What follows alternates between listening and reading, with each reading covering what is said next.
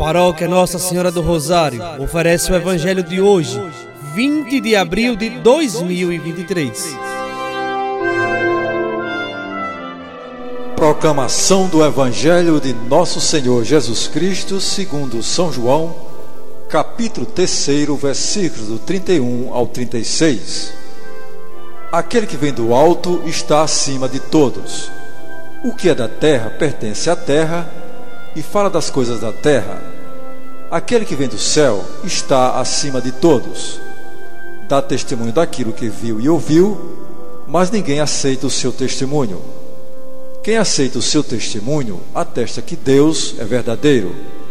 De fato, aquele que Deus enviou fala as palavras de Deus, porque Deus lhe dá o Espírito sem medida. O Pai ama o Filho e entregou tudo em sua mão. Aquele que acredita no Filho possui a vida eterna.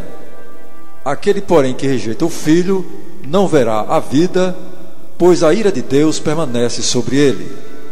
Palavra da salvação. Glória a vós, Senhor. Amados irmãos e irmãs, a finalidade deste evangelho é assegurar aos que possam ainda ter dúvidas que Jesus é verdadeiramente divino. e mostra-nos a sua relação com o Pai e com o Espírito Santo.